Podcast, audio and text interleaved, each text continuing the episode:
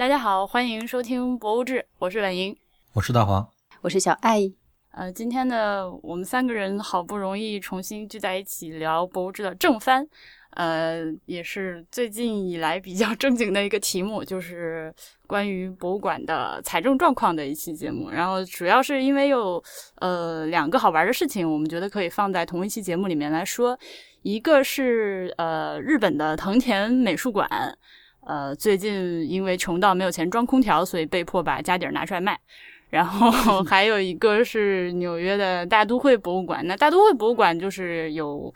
呃门票，有要不要收门票，以及要不要换那个那个那个馆长哈，其其实已经换了，呃，也是跟钱相关的事情。呃，我们把这个两个事儿放在一起做一期节目，跟大家聊一聊。嗯，呃，首先呢，先说日本吧。那个藤田美术馆的事情，我们请博物志东京特派员小爱女士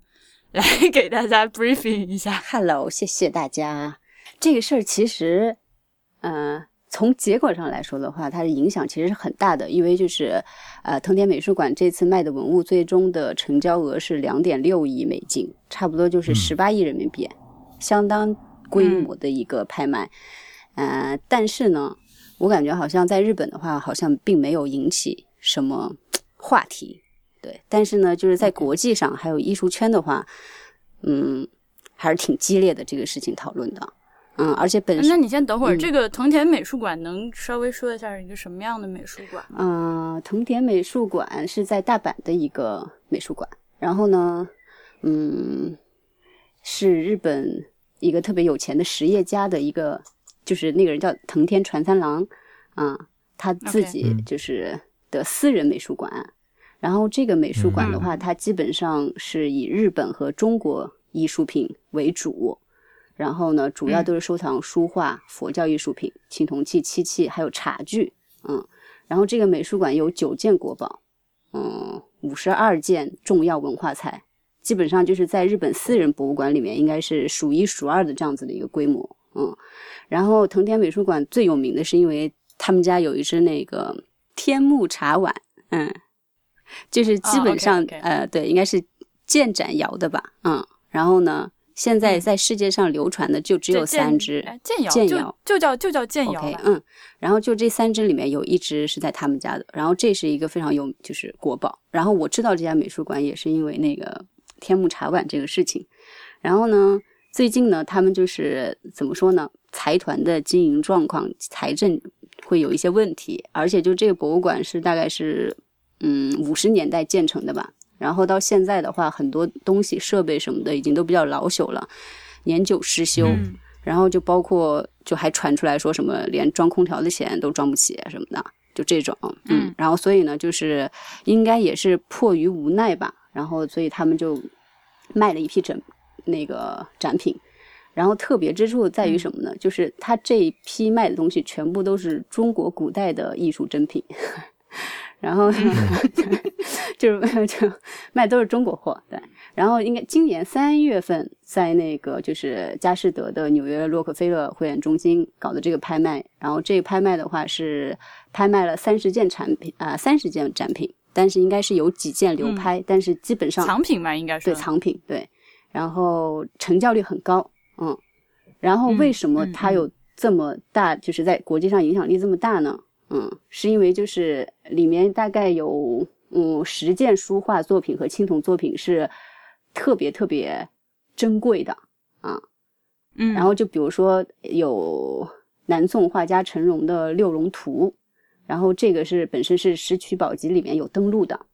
然后还有赵令壤，然后李公麟啊、赵孟俯这些书画。嗯，然后还包括就是商的时候的那个青铜的叫方磊啊，还是方尊呐？那些那些就是非常迄今非常完美的嗯东西。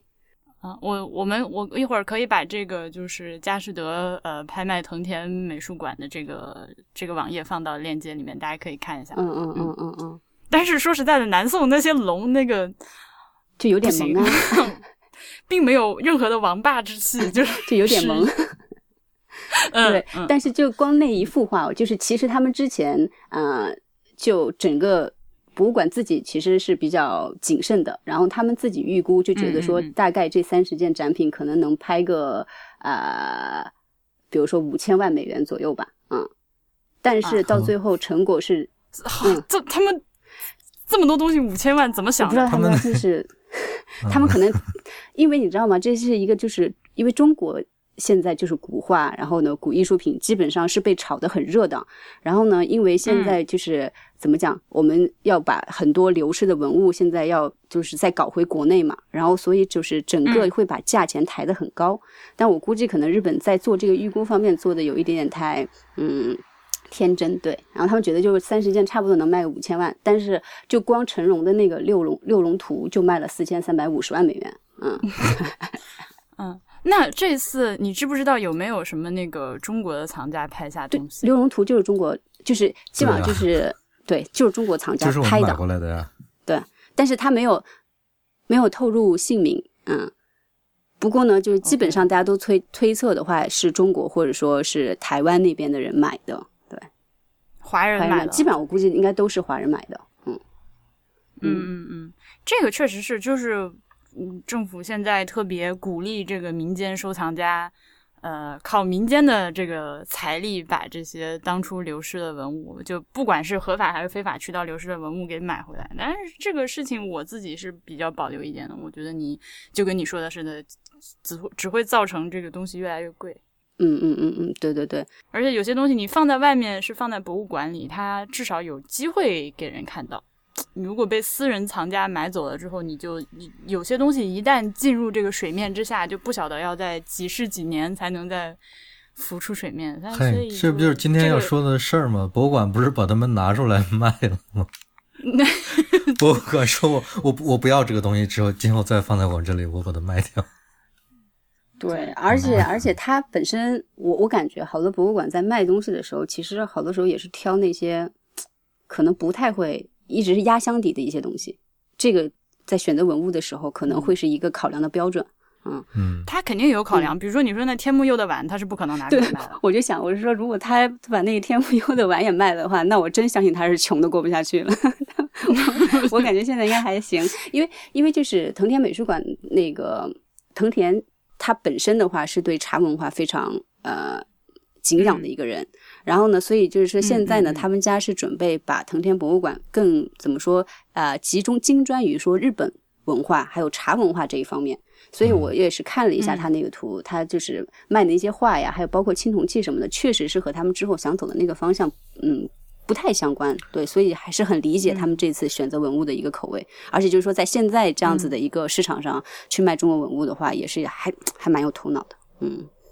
嗯。对，我觉得他们一方一方面是看中了中国文物现在的价高这个因素，另一方面他们真的是选了一些不是他们未来的规划的东西来卖，而且就从他们的估价也能看出来，他们那个六龙图估价才不到二百万美元，结果最后卖了 卖了四千多万，然后他们的青铜器估价也都是六百万八百万美元，都是卖了两三千万，对。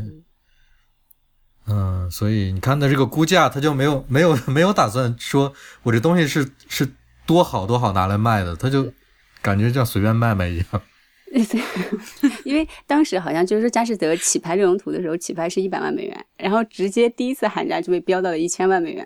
然后据说现场就是就是反正就是一个因为一个是电话拍卖，然后还有一个人是在现场，然后都是应该是华人，然后两人就互相标标标，一直标到四千三百五十万美元。对。OK，这种我有不知道为什么现在听到你说这个，脑中在脑补的那个博物馆的工作人员，这个拍卖会完了之后，大家去去居酒屋喝酒，头上绑着领带，喝到烂醉，好开心，今天赚了好多。大家可能要失失神一会儿，我就不相信这个是真的。对，你想 十八亿，你要装多少空调？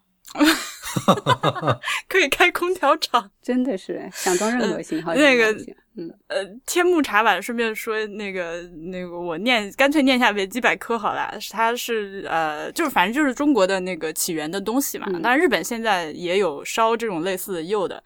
呃，是宋朝的时候，呃，浙江临安县境内的天目山内寺院呃这边。带过去的，所以呢叫这种黑釉茶碗，所以就叫天目碗。我看了一下之后，才发现自己对于这个天目釉的理解有问题。我一直以为它就是建窑的那些什么油滴釉、兔毫之类的那种，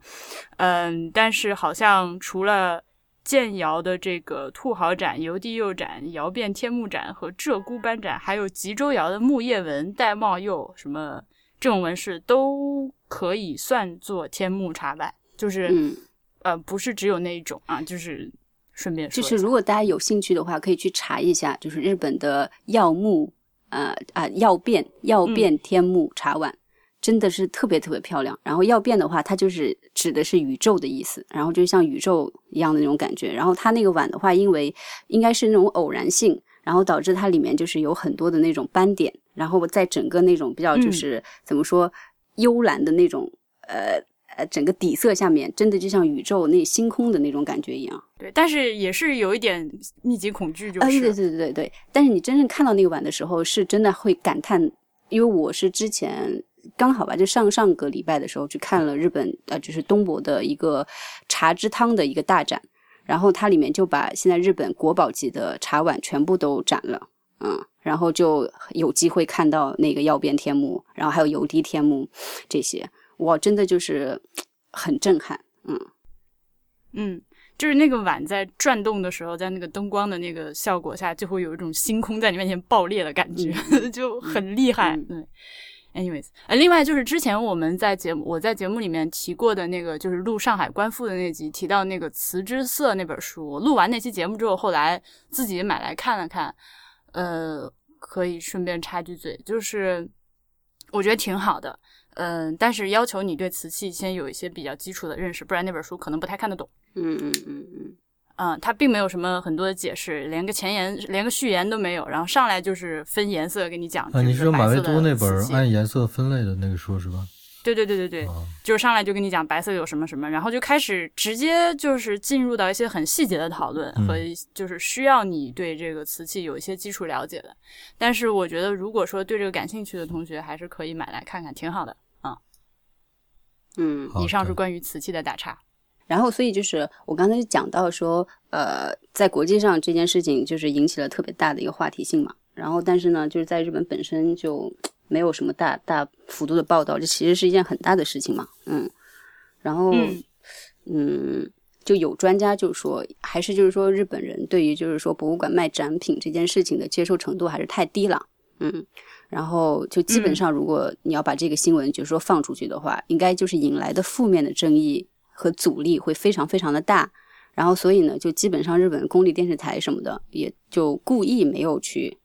嗯放这个报道。然后呢、哦。N h k 好像是稍微提了一下这个事情，都没有提到藤田博物馆的美术馆的名字哦，他就说美某某美术馆，然后要举行什么展品拍卖什么的。但是呢，就是佳士得拍卖的时候，他是把你看他的那个拍卖那个主题嘛，就叫藤田美术馆藏中国古代艺术珍品嘛，是直接把这个藤田美术馆名字就打出去的，所以这个是嗯。还挺值得嗯讨论的感觉，嗯。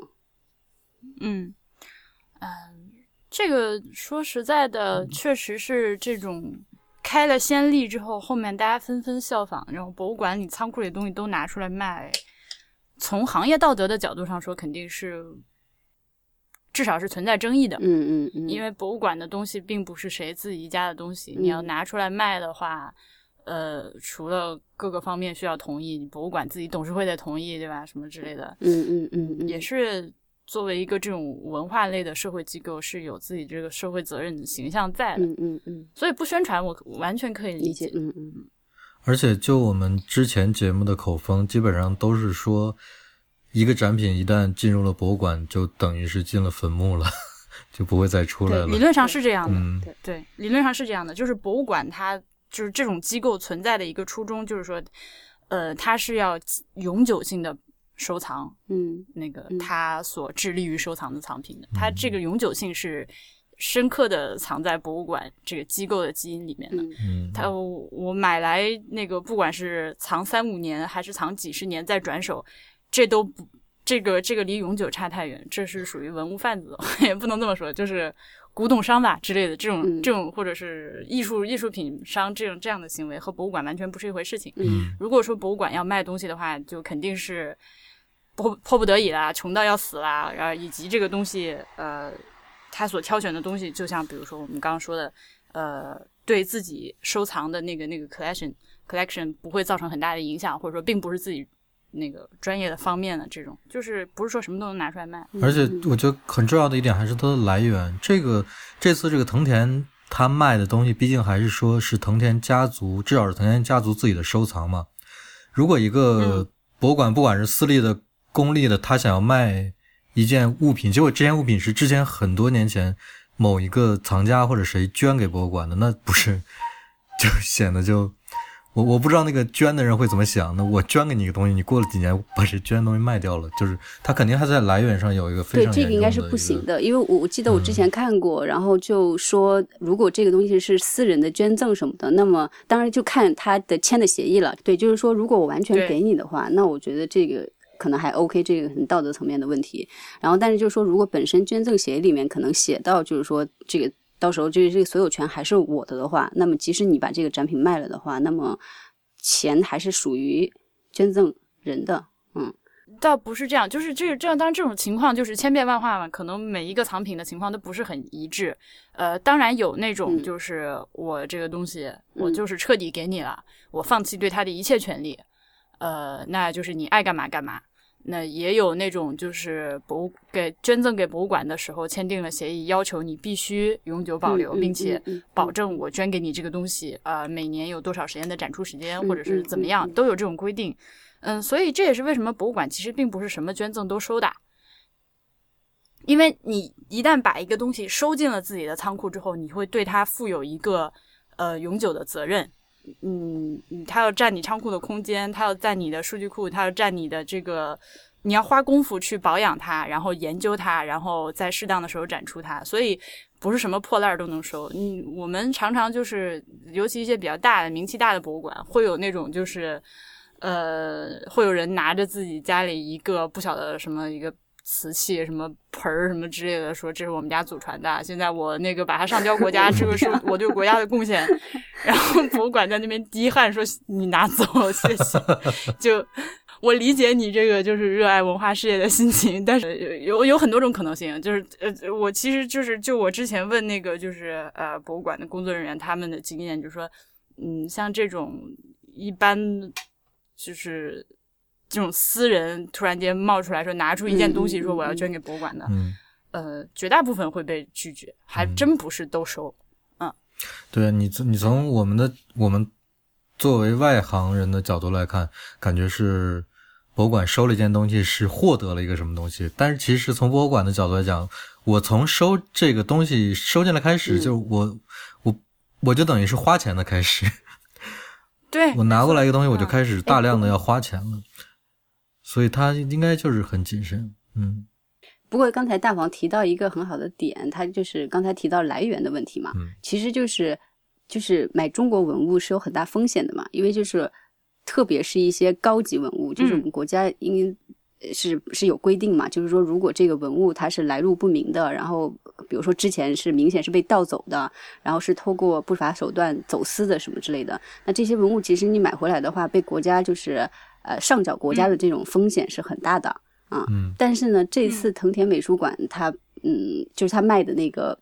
那些画什么之类的，都是流传有序，没没有没有什么争议的，它整个来路非常的清晰。然后就比如说像像刚才就说的那些在石渠宝集里面有收入的，呃，那个比如说成龙的那个图，嗯，本来是清宫藏的，然后后来他是有记录的，说是赐到了恭王府，然后呢，民国的时候。然后流入了日本古董商人的手里边，然后应该就是日本山中商会了，他们搞了好多中国文物，然后在日本 卖嘛，嗯，然后后来是被石被藤田传三郎买买走的，啊，然后放到藤田美术馆里面，就整个走入是嗯嗯嗯就是走向是非常清晰的，那所以就是你买这幅画的话也没有任何的风险，嗯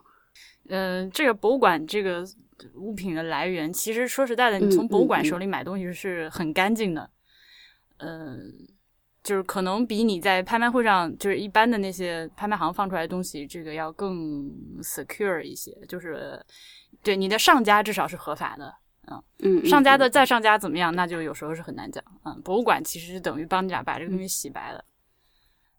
嗯，但你说的那个就是追讨的那件事情，就是我们之前也说过嘛，它还是有一个法律上的实现在的。呃，这些年，像藤田美术馆，它作为一个这种家族的这这种收藏，应该是不太会去买那种新挖出来的东西吧，我感觉啊。而且现在现在说实在的，国内文物普查做的那么呃那么彻底，你想新新挖点什么偷点东西出去，还是很容易被追讨的。这几年被追回来的东西挺多的，其实啊，嗯嗯嗯，而且新的被发现的东西里面的假货率可能要比 要高一些，感觉现在高太市场越来多了，好越乱吗？嗯，嗯对对，所以所以就是现在确实就是买东西没有以前，因为以前就是比如说江浙那些古董商人，然后组团来日本淘货，嗯，嗯基本上就是以特别低价的东西能淘到很多很好的东西，但是现在他们也不不太敢这么大手大脚的再去收文物了，就是因为嗯。就是假货流入太多了，嗯。嗯嗯嗯，而且我们总是好像认为能新挖出东西，新挖出东西，但其实很多东西就当当很快的就已经被盗掘了，根本就不会说留到现在才去 才去被盗这个墓啊之类的，再挖出来东西。对。嗯，呃，最近这些年可能比较显眼的，就是都不是挖，就不是盗墓那些东西了，就是呃，是那些就是在寺庙啊，或者是比较荒废、疏于管理的那些就是文保机构里面直接明抢明偷。我前前上上个月还看见那个，就是去人庙里接壁画，然后把那个壁画接下来要卖，然后被逮回来了的那种，就就挺逗的。那个壁画也不是什么特别好的东西，然后就判的又挺重，就就不知道在想啥，这这些人。难道不是不知道文保机构在想什么？我 我觉得，我觉得是文保机构提供了这么大漏洞，才才能导致这种事情发生啊。这些人想什么就很很明显啊，他们就想着钱呗。想对，但是你看，你去那个清清朝的皇陵什么，明朝的皇陵，因为它就、就还比较野生嘛，就整个那个状态。你你要是想说搬个柱子走什么的，如果你几你车开去就搬走。对啊十几分钟你能搞定的话，那 你就能搬走啊。这这这种事情真的，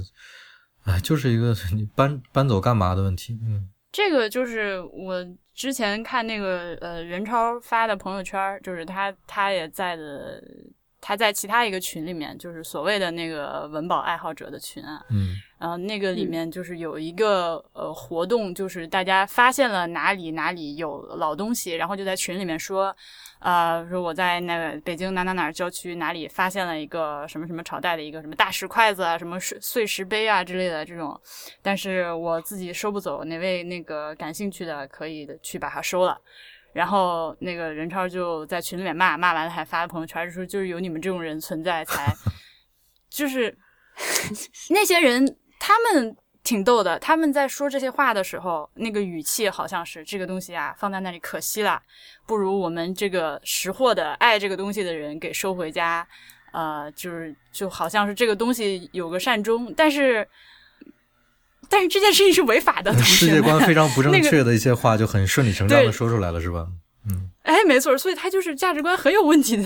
一些人，就是自以为自己是文保爱好者的，就不就就你大爷的这种，啊啊。南京这边就是郊区，不也有很多那些那个南京那个 logo 镇墓兽，很多就是荒在野地里，之前也有被遭遇过各种那个损毁和呃那个偷走的事情嘛。嗯啊，这个我们在这儿就不展开了。呃，以上是关于藤田美术馆装空调的报告。呃，接下来，接下来就是本期节目的第二个事情，就是大都会博物馆。大都会博物馆挺呃神奇的，这个是我最近刚看的一个新闻啊，说它可能要开始收门票了。那好玩的是，很多人都说，哎，它原来是免费的吗？我我就以为他原来是收门票我也的呀我第一反应也是，对啊，对对吧？就所以这个事情就是那个呃，这牵牵扯出来的另外一个事情，就是二零一三年的时候有两个那个官司，呃，是两起分别的官司啊，有两个捷克的游客，嗯。然后还有一个是纽约自己的市民去告这个大都会，嗯。呃，就是说他，因为大都会博物馆，首先这个博物馆它是呃，它的建筑是纽约市政府的，嗯。它等于说是那个一八多少，就十九世纪末的时候，呃，跟这个九二年还是什么一八九二年，我我忘了，跟那个纽约市政府签了一个合同，就是说纽约市政府把这个建筑无偿的给你用，不收你一毛钱租金，然后每年还给你一些财政上的补贴。呃，我看直到最近的那个财政补贴大概是占他年收入的百分之八的样子，呃，一个比较低的比例啊。然后呃，对他的要求其中有一点就是不准收门票，就是要哦 free to all 这种。嗯，嗯就是嗯我建筑免费给你用，但是而且我给你补贴，但你不可以收门票。但是他从七十年代开始，呃，七十年代初那会儿就是经济特别不好，博物馆弄不下去了，嗯然后就开始收一个所谓的建议门票，呃，它是那个 admission，然后小字儿 recommended，就是那个推荐价格，成人二十五，什么那个呃学生十二或者十二岁以下免票这样，呃，会写在那个收费的那个地方。这是干嘛用的呢？那这个是什么？是必必要的吗？还是说是赞助啊？这个就是这个就是推荐门建议票价嗯啊、其实你可以只出一毛钱买这个门票，呃，就是就是等于呃事实上的免费，就你可以不花钱，嗯嗯但是呢，他会建议你去买这个门票。那但是当时被告呢，就是因为呃两件事情，首先那个告他们的那告纽约大都会的人认为说你这个合同里当初签了是要免费的。你根本就没有权利去收门票。你说你要收捐款那是一回事，但是你这现在是门票，对啊，对啊，就这这件事情就很奇怪，因为比如说伦敦的那些公立的博物馆、美术馆基本上都是免费的，但是它有个捐款，对啊，你就是愿意捐多少哎钱就可以。所以这个建议门票还给了个固定的数值，这我就很不理解这行为逻辑在哪。挺神奇是吧？对啊，然后还有一个呢，就是，然后就是到了我发现自己英文不够用的时候，嗯、他他那个门票啊，就是 admission，然后呃 recommended，就是这个这个，然后现在经过那件事情之后改成了 suggested。据说，嗯据说啊，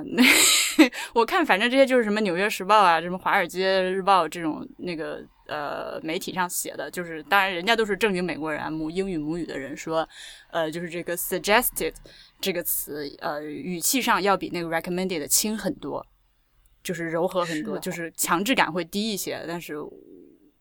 你你你要用中文讲的话，一个是推荐票价，一个是建议票价。我我没有太感受到这个区别有多大，但是一个可能更显著的区别是，之前它是大字儿写着价钱，然后小小在旁边写了一个 recommended，这样、哦就是等于说是这个是我们的那个建议价格，你可以参考价格这样，然后。呃，现在变成了就是那个 suggested 的那个字，就是建议这两个字和其他字一样大，就你可以一眼看到嗯这个是建议门票，然后下面还写了一行字，就是你爱付多少付多少。啊我我还是有点，我想我想理清他们这个逻辑哈，就是，但 前提是我咱们三个人都没去过美国，对吧？对，所以 所以这咱们三个人讨论这个事情是一件挺可笑的事儿。我就是想说，那是人们进那个博物馆、进大都会的大厅里面，他会看到一个，显然他会看到一个售票处，对吧？然后售票处上写了价格是这样，但是他用小字写了，就是这不是强制的。那是不是说人们就、就进去之后就会下意识就直接去买票啊？工作人员就就直接就卖票给他了，就根本就什么事也没发生啊！这件事跟我们在其他世界上任何一个地方买票进博物馆的感觉是一样的，是这样吗？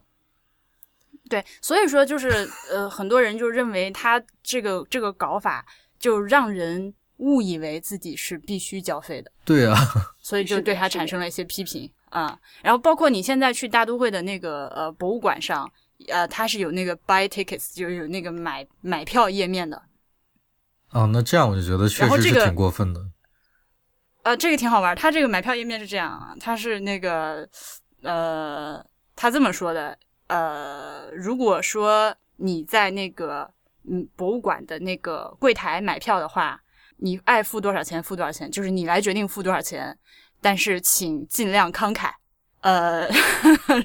建议的价格是成年人二十五刀，啊、什么老年人十七刀，呃，学生十二刀，然后十二岁以下的，呃，还有那个我们博物馆的会员是免费，这是网站上这么写。但是你如果现在哦往在页面上再往下拉，就是提前买票的话，呃，你去买票，比如说我现在成年人一张票还是二十五，然后结账。好处是你进博物馆的时候不用排队。嗯，这还搞特权啊，嗯，唉，这个特权我这特权我倒是可以理解，但是它这个呃确实有点混淆视听，让人进去之后，而且你会不晓得自己该给多少合适。对，而且就是我不太清楚这是会员制的路，就是整个那个操作方法在哪儿。就是那我既然进这个博物馆，我愿意给多少钱就给我给多少钱，你又跟我说了说，明确跟我说，哎，你如果是会员的话，你就可以免费，这这不就是 非常混乱的一件事吗？所以现在现在好玩的是呢，就是事情事情又有进一步的进展了。嗯因为大都会现在不是穷的不行嘛，就是 不当我这个话开玩笑，也是他是赤字很严重，嗯嗯，就是已经严重到了之前那个就是馆长已经被撤职了，嗯已经被换人了这样的一个程度，呃，闹不住了，非得收钱了。然后现在他们是撤职的还是将主动要提出辞职的？主动辞职，但是显然是在就像弹劾一样，哦，对，就是说是你自己提的辞呈，但是已经干不下去了嘛，大家都要要你再见的这种。好吧，那呃，接下来他可能要提出一个，就是向纽约市政府提出一个这个动议，就是说我们要向非纽约市的参观者呃收门票。然后我就，然后嘿，哎，然后现在就是，然后现在看那个新闻的话，都是说那个 likely 通过，就有可能通过。哎，啊那他怎么判断一个人是不是纽约市的呢？美国又没有户口，但是纽约有市民卡是吧？对，纽约有市民卡，嗯，对，而且这个市民卡不是不是强制发的吧？是可以是去领的吧？是主动去拿的吧？对，是主动领的，对。然后还有是不是还是说你要有你在纽约的完税证明，才可以免费进博物馆？对，他也不是说免费啊，他是这样，他是就是现在的搞法是想对纽约市民实施原先的那个建议票价，然后呢，哦，就是非纽约市的市民呢，就是强制票价这样啊，这么搞。嗯，嗯，嗯，据说这么搞了之后，每年可能得多收入个几千万美金这样啊。对啊，他一年六百多万人次嗯参观呢，所以就如果他真的收门票的话，我估计他的赤字应该就会能弥补了。嗯嗯，但这就是他，毕竟是一个公立博物馆，然后呢又有那么一些呃，就是就是规定，就是免免费的那些规定规定是在的。嗯，然后美国这个国家呢，好像对于博物馆的这个财政的收入，就是左派和右派的那个观点差异又非常的大，所以就争议嗯挺大的。嗯嗯，而且对对比就是日本的国立博物馆来说的话，真的我感觉就是美国的那些博物馆，他们财政就是给他们的就是怎么说，呃，支援真的很少，就是国家的嗯财政的那种拨款。嗯，嗯，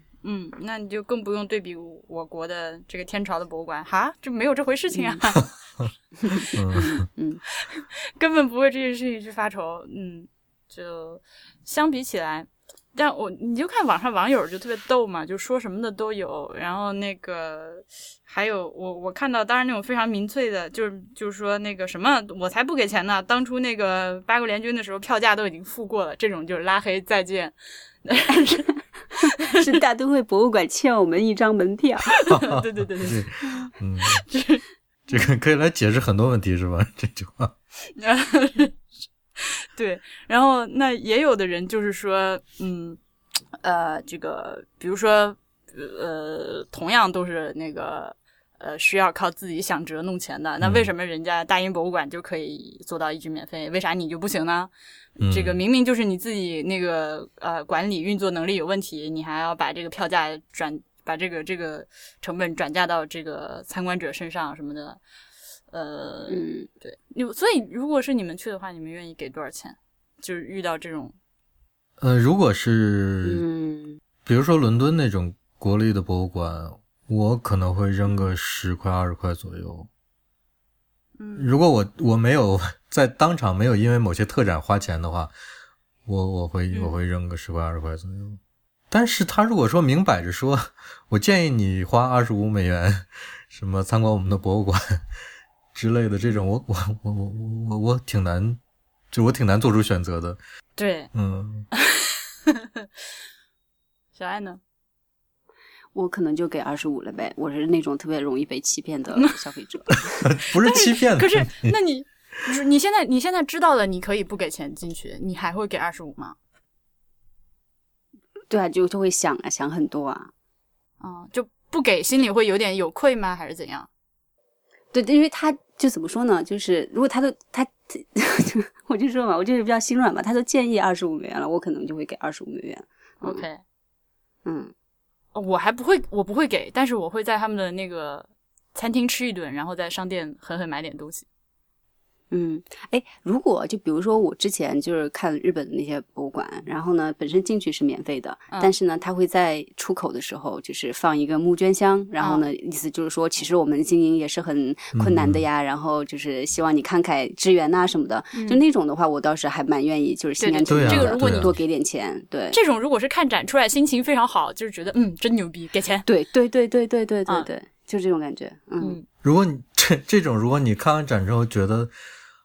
这展让你心情特别不好，你不会更想支援一下这个博物馆？你们下次展览做得好一点，再多给点钱。不会，不会。诶，所以比如说大都会博物馆，他就不会想说通过比如说卖一些展品什么的，然后来去呃弥补他这个财政的赤字吗？哦，大都会博物馆能不能卖，我没有调查过，不敢在节目里乱讲啊、因为它它它是一个公立博物馆，能不能卖，嗯嗯我觉得很难说，需要做些功课才才敢说。嗯，但现目前为止没听说过他在卖东西。但如果他的财政真的有一天维持不下去了，他会怎么样呢？闭馆吗？他们现在，我可以说一下他为啥现在维持不下去了，嗯，就是对啊，我也很好奇，他为什么就没有钱了呢？嗯，就是他上一任的那个叫坎贝尔的那个馆长，就是从零八年上台，也有小十年了。然后他就是是一个比较激进、拥抱变革的一个馆长。然后他钱花在了，我刚看了一篇，好像是那个《纽约时报》的文章，主要是这几方面，一个是那个新媒体的运作，嗯，然后那个 rebranding，就是比如说设计新 logo，然后要把这个博物馆的 这个这个这个品牌形象重新打造一下，然后搞了一个新的展馆，这个展馆是花了很多很多的钱，把那个重点。嗯，从原来大都会它作为一个艺术博物馆，是一个比较均衡的艺术博物馆，嗯现在可能是非常的呃倾向于就是当代艺术，就是比较吸引眼球的这些方面。所以可能动作太大了，导致了这个赤字越来越大，到了兜不住的程度。主要是这几方面，我把那个链接也放在网页上，大家可以自己看一下。嗯哎，我刚查了一下，嗯。就是说，呃，大英博物馆就是有关于这个出售博物馆的一个条例，他就说可以出售或者转让的藏品，要么是作品的复制品，要么是一八五零年之后被大量生产的作品，然后要么就是就是他们欧美不是有基金会这个系统嘛，要么就是基金会他们觉觉觉得这是不符合馆藏标准的藏品，嗯。然后但是呢，就是说你每次处理的物品必须是由基金会选出来的，而且回收来的资金要用于购买新的作品。，OK，、而不是说去比如说因为你财政赤字了，然后我要给员工发工资什么的，这是不行的，对。然后，所以就是可能像美国这些，基本上欧美的一个体系的话，应该是比较一致的，所以呢，可以猜测是差不多的嗯嗯嗯，所以他们可能没有没有去用那个手段。嗯所以核心问题还是说，藤田美术馆是一个私人私立博物馆。所以操作起来灵活很多。嗯对对对，因为在日本的话，你的国立博物馆，你要是说想要去出一件东西的话，你要去文化厅去呃报批，然后呢，嗯他们再去审核，然后审核完之后的话，还有很多的这种手续，然后包括还有一些就是税收方面的一些一些东西，然后会把这件整个事情搞得非常的复杂，嗯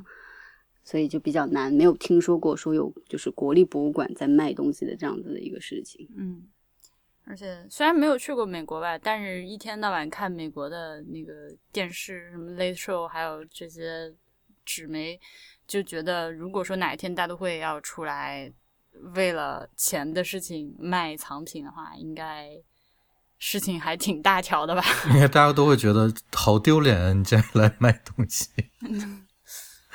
我刚刚有一点就是，我前两天刚做了一个美国人嗯弄的那个就是政治倾向图谱的一个测试，嗯就是你嗯答很多问题，然后来测试你的政治倾向嘛。然后其中 有就是一你是左还是右是吗？对呃，然后其中有一个问题就是问呃关于这个博物馆的，嗯它就是哦啊呃所以就是可能确实是一个划分在这个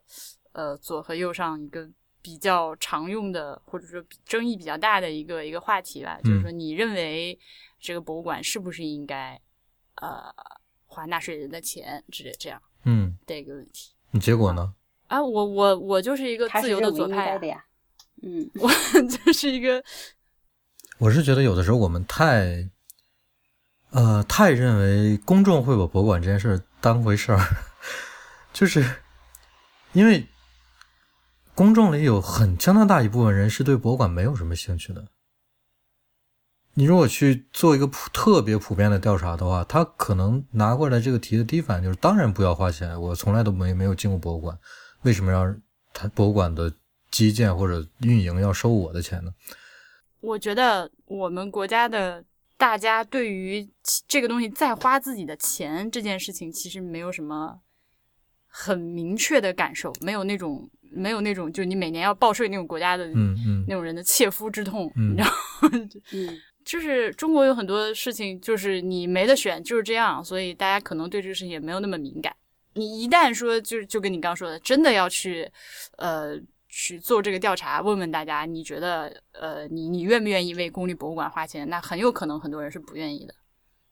现在是根本没得选嘛，现在是根本不给你选。可能川普的支持者感觉应该都不太会愿意。对吗？而且就是你看，我我我经常就，我只要一看到有什么馆长辞职啊，就是什么馆长干别去了之类的，我就觉得馆长都挺可怜的。你说他们要想办法来，想办法弄钱，要么就募捐，要么就就就去游说各方，最后搞得心力交瘁的还还干不下去了。我觉得，嗯因为我总是有有一种，